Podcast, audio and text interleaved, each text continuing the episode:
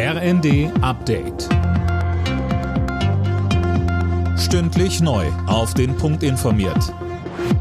Ich bin Tom Husse. Guten Morgen. Mit Bestürzung ist weltweit die Nachricht vom Tod des russischen Oppositionellen Alexei Nawalny aufgenommen worden.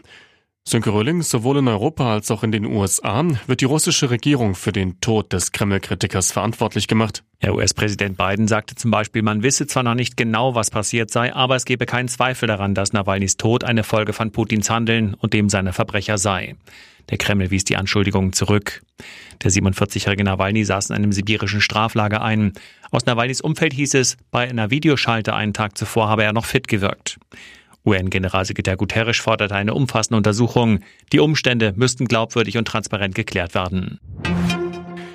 Die Grünen stellen sich quer beim Thema Bezahlkarte für Asylbewerber.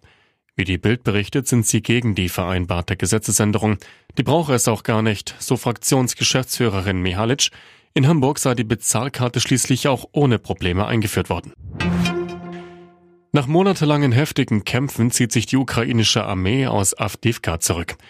Damit soll verhindert werden, dass die Verteidiger eingekesselt werden.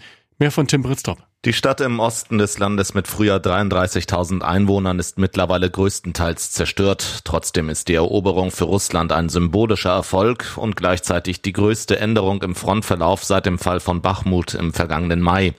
Die russische Armee hatte seit Oktober immer wieder versucht, Adiyivka einzunehmen und dabei enorme Verluste erlitten.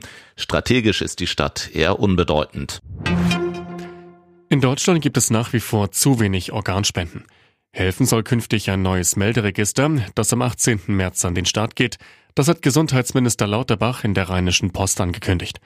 Er sprach von einem wichtigen Schritt nach vorn. In der Fußball-Bundesliga steckt Köln weiter im Abstiegskampf fest. Am Abend war Werder Bremen zu Gast und Köln unterlag mit 0 zu 1. Werder ist damit Siebter in der Tabelle. Köln belegt weiter Abstiegsrelegationsplatz 16. Alle Nachrichten auf rnd.de